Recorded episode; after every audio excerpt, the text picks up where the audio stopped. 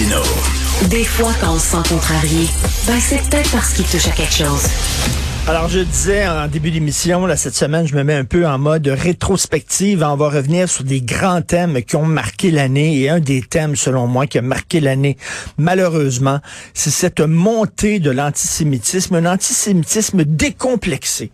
On se gêne même plus maintenant pour dire qu'on déteste les juifs euh, et on les met tous dans le même panier, alors qu'on nous dit d'un côté, vous savez, c'est pas tous les musulmans qui sont responsables des attaques islamistes.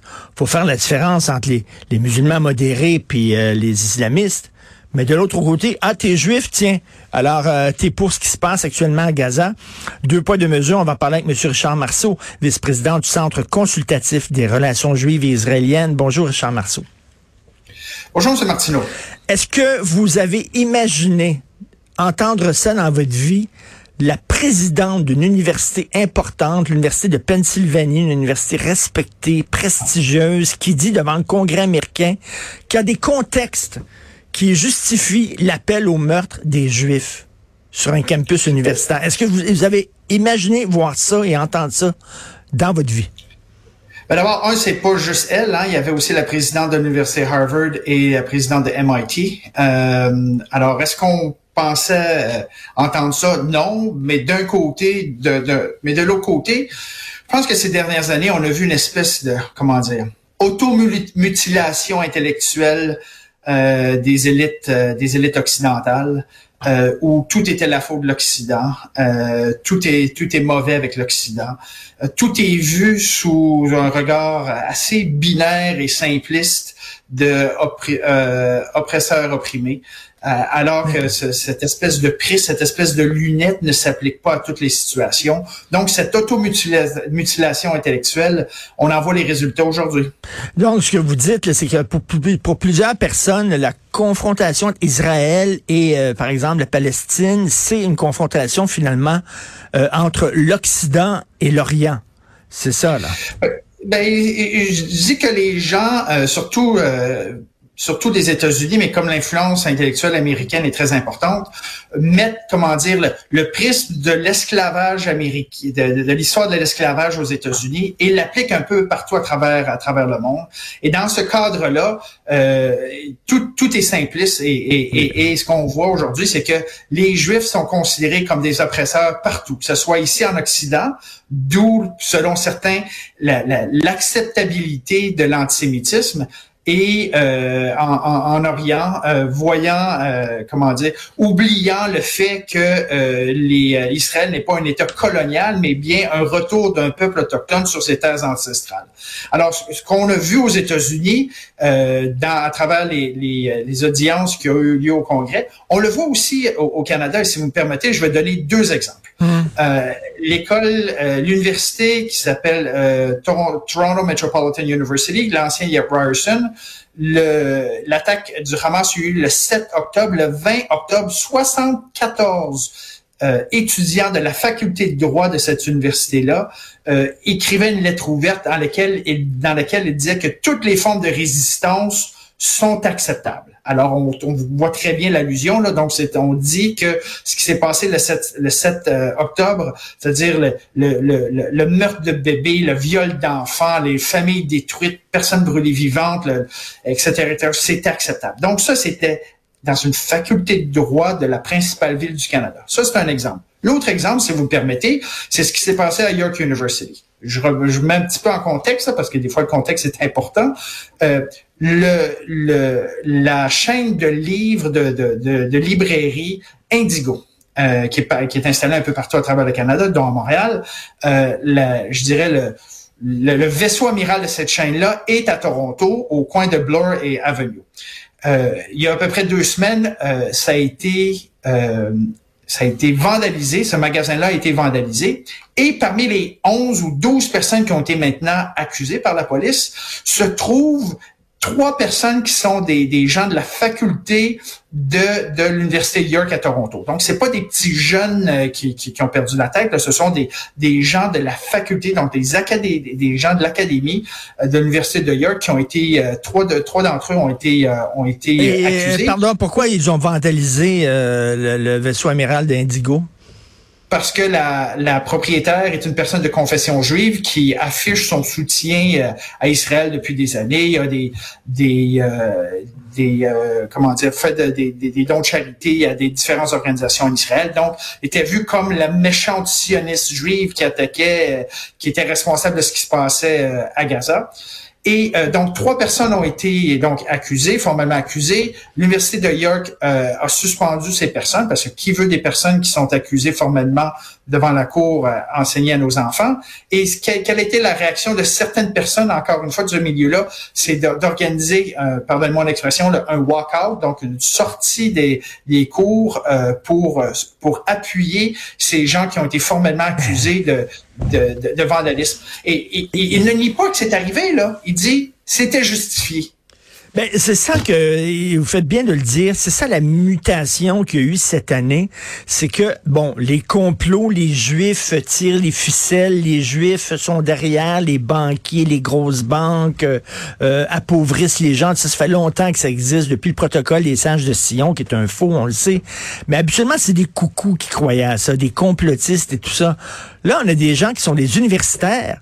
On a, bon Dieu, une présidente d'une université, trois présidentes d'université. Écoutez, euh, je lisais dans le New York Post aujourd'hui, euh, dans l'université du MIT, au Massachusetts, 70% des étudiants juifs ont enlevé tous leurs signes pouvant euh, leur permettre de les distinguer parce qu'ils veulent pas être reconnus comme juifs, parce qu'ils ont peur pour leur propre sécurité.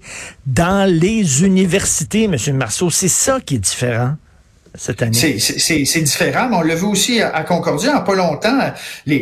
L'euphémisme, c'est oh, il y a des tensions. Euh, mais c'est pas ça. Ce qui est arrivé à Concordia, c'est qu'il y avait une table euh, avec des gens qui voulaient, euh, comment dire, sensibiliser leurs co-étudiants, leurs collègues universitaires à, aux otages qui, qui sont toujours dans les mains, entre les mains du Hamas. Et ils ont été littéralement attaqués euh, verbalement et même physiquement à l'Université Concordia. Et n'oublions pas que parmi ceux qui étaient, qui faisaient partie de cette meute-là, il y a un professeur en chargé de cours à l'Université de Montréal qui, euh, qui a depuis euh, qui a depuis été suspendu, mais un gars qui enseignait à l'université de Montréal s'est mis à injurier, à traiter de, pardonnez-moi l'expression, mais en, arabe de putain, euh, une jeune étudiante qui voulait simplement sensibiliser ses collègues au, euh, au sort des otages. Alors, c'est dans un, on est dans un monde kafkaesque, on est dans un monde où, comment dire, on a perdu notre notre boussole morale,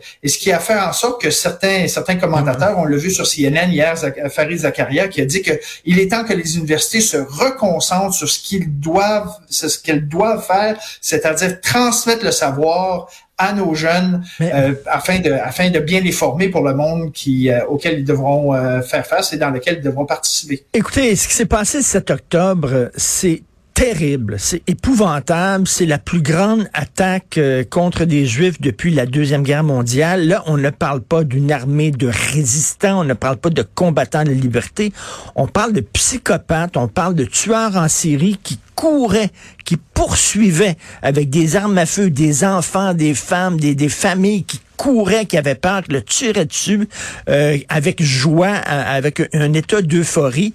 Et, et là, qu'on pu la Palestine est une chose mais qu'on dise que ces gens-là sont des combattants de la liberté, des résistants, c'est là, moi, dans ma tête, ça ne rentre pas. On a vu les images.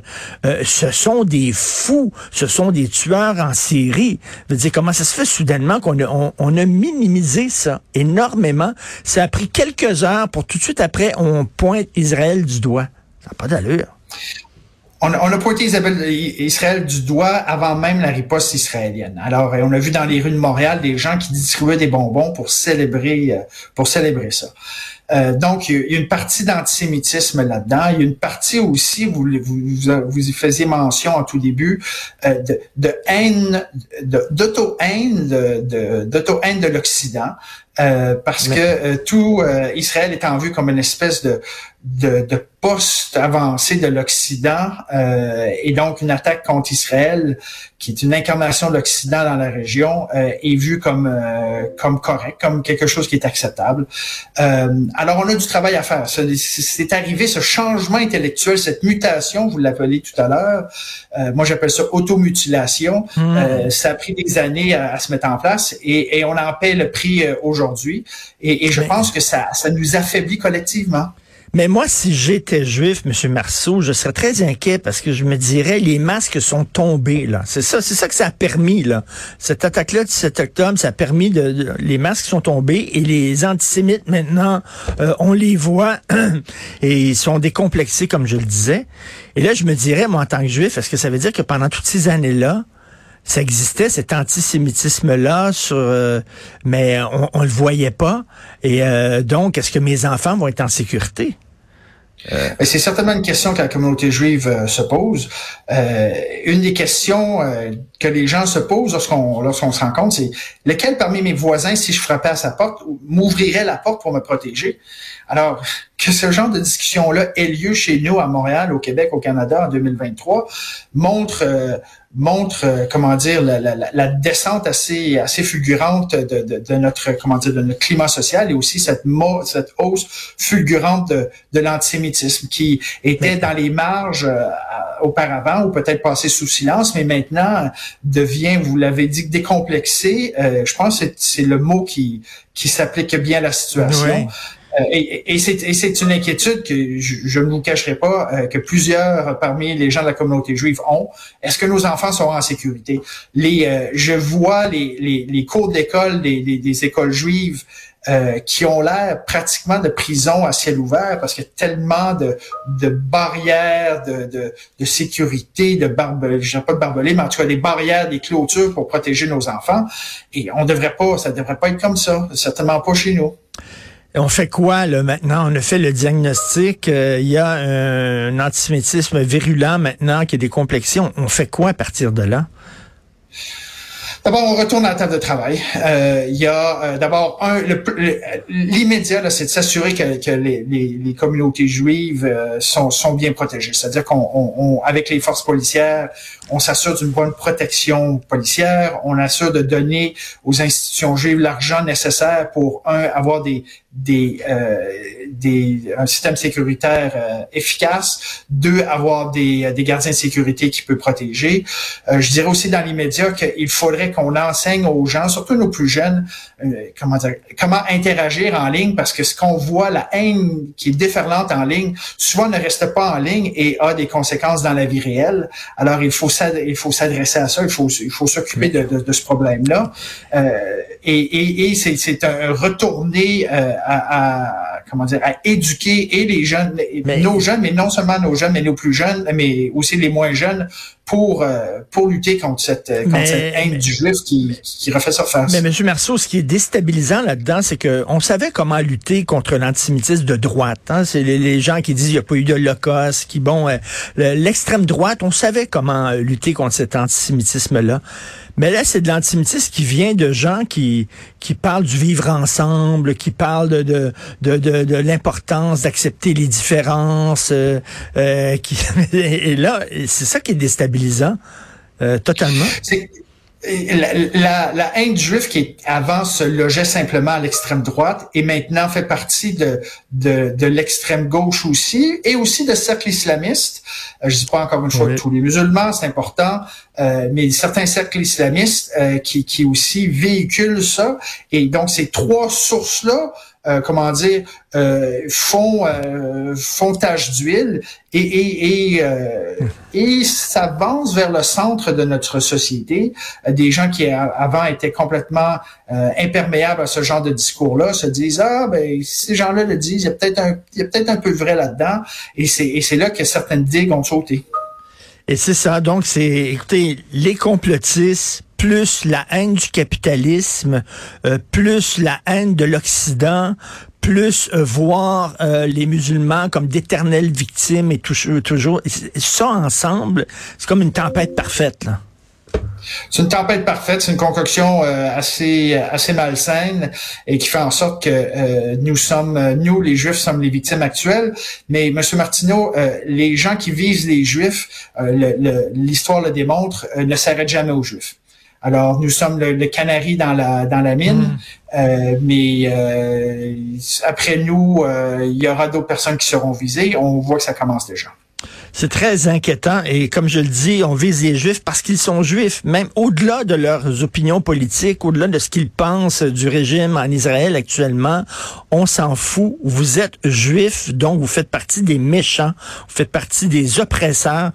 Parce que juif, c'est exactement ce qu'on dit de ne pas faire vis-à-vis des musulmans, mais soudainement, devant les juifs, là, on le fait. C'est deux poids, deux mesures. C'est une moralité euh, vraiment géographie variable.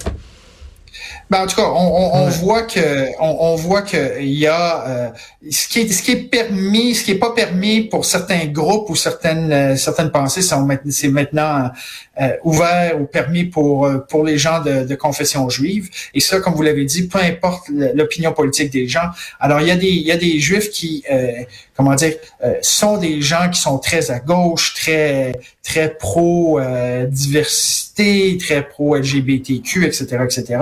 Et qui se voient exclus aujourd'hui de, de certains cercles qu'ils fréquentaient auparavant parce qu'ils doivent laisser à la porte avant d'entrer une partie de leur identité, c'est-à-dire l'identité juive, qui inclut pour la plupart, dans la, je dirais la très grande majorité, on parle selon une étude qui a été faite en 2019, là, euh, à peu près 87-88% des juifs pour lesquels euh, Israël est important pour leur identité. Encore une fois, je parle pas du gouvernement, mais l'existence d'Israël. Alors, quand on demande à ces gens-là de laisser à la porte une partie de leur identité pour pouvoir participer à certains débats, c'est quelque chose qu'on accepterait pour aucun autre groupe.